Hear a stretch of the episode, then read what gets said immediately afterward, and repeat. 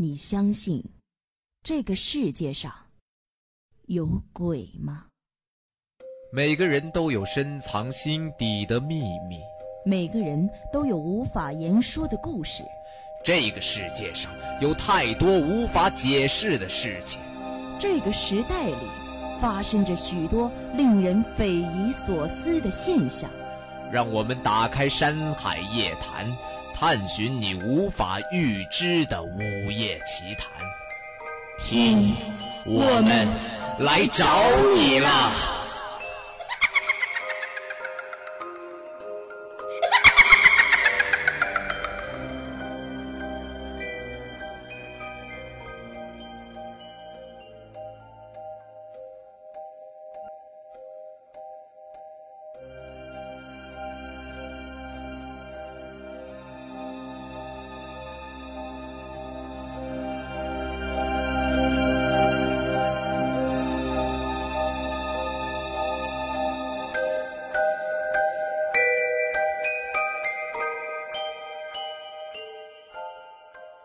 欢迎收听今天的《山海夜谈》，我是小波初阳，我是小波哲峰。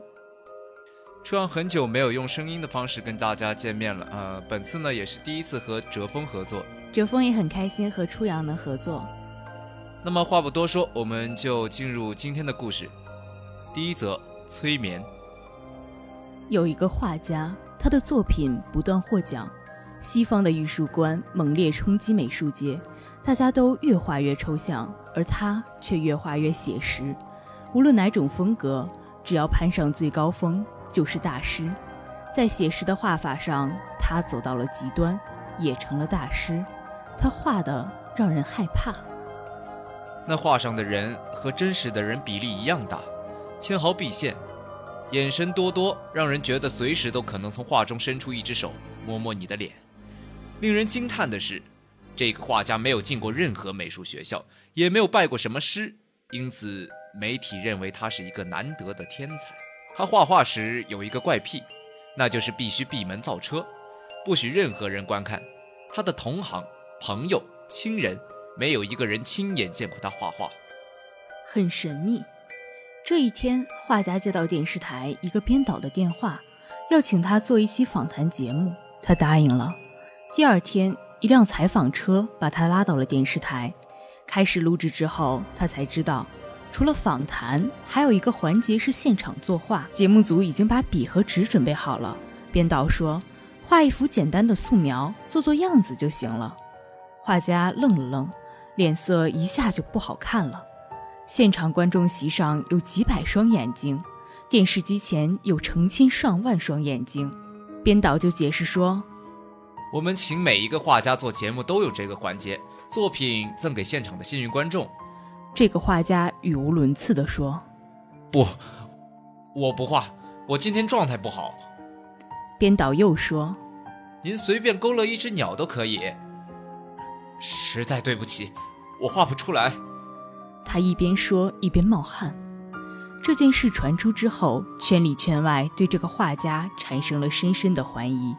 一天深夜，这个画家正在创作的时候，太太闯进了画室。房间里灯光昏暗，画家拿着一支笔，一下下在画布上涂着。他眼神呆滞，竟不像一个活人。太太试探他说：“这房子多暗呀，再开个灯吧。”他好像没听见，根本不理太太。太太以为他是因为自己突然闯进画室生气了，又说：“我在跟你说话呢。”画家还是不理他，继续画，嘴里还咕咕叨叨的。太太有点害怕，她走过去，看见他画的是一个清朝女子，都画完了，就差一个嘴了。她推了推他的肩：“哎，你怎么了？”他猛地回过头来看着太太，双眼充满惊恐。突然，他直直地指着太太的嘴说：“妈呀，嘴在这儿！”谁都不知道，这个人其实不会画画。每次他都是先进行自我催眠，然后再开始画画。他在催眠状态中画出的作品，竟然每一幅都是神来之笔。而这一天，他正在催眠状态中，被太太吓醒，一下就走火入魔了。打那以后，深更半夜，他经常提着红油漆走出去，到处画嘴，胡同的墙、立交桥、公共汽车站牌，到处都是鲜艳的红唇。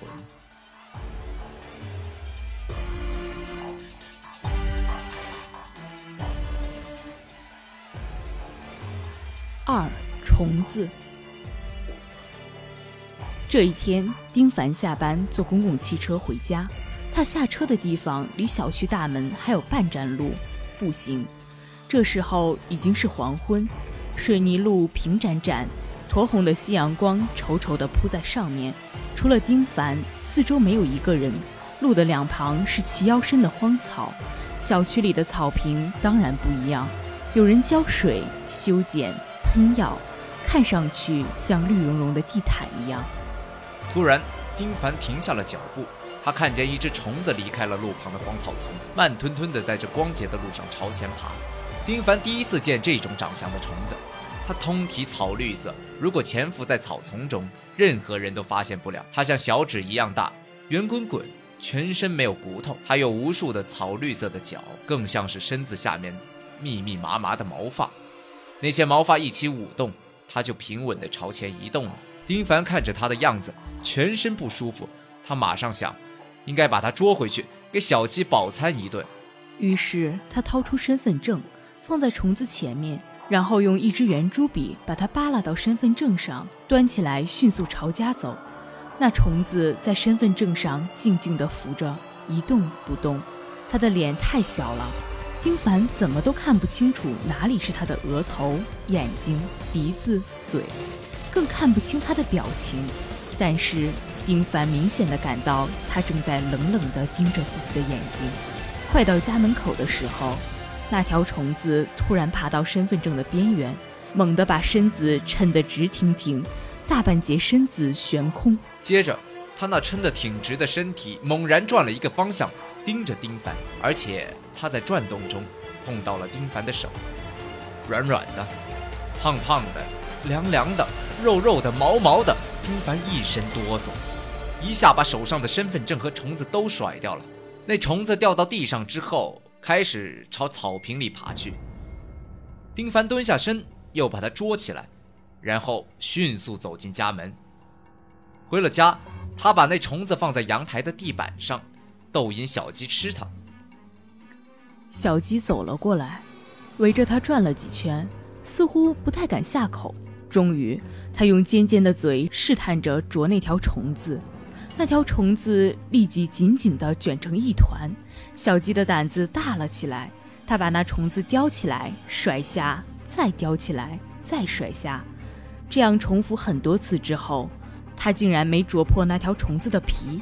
丁凡觉得那条虫子尽管蜷缩着身子，但是它那看不见的深藏的眼睛一直冷冷地盯着自己。最后，小鸡放弃了，咯咯咯地叫着跑开了。他跑到阳台一角，回过头，眨着眼睛看着丁凡，怎么叫他，他都不过来，似乎很惊恐。丁凡很沮丧。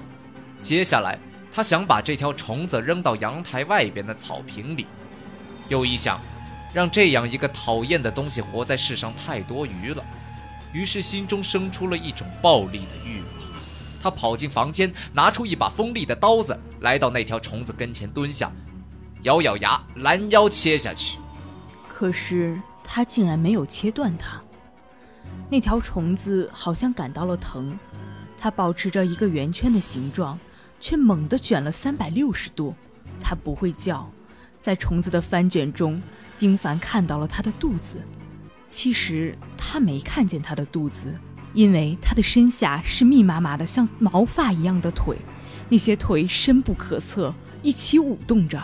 丁凡的心一冷，尽管他的身子看起来很娇嫩，可是他切他的时候却觉得很坚韧，像极具韧性的胶皮。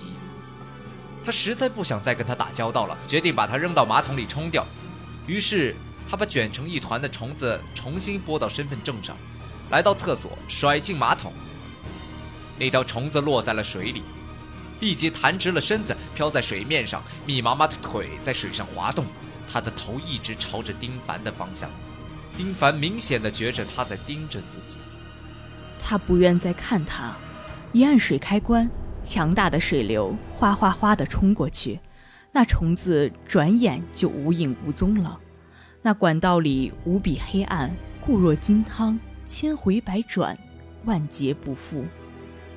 那条虫子在被冲下去之前，丁凡感觉他的眼睛，一只或者几只，还在冷冷地盯着自己，就像一个死囚犯被砍头的那一瞬间看刽子手的眼神。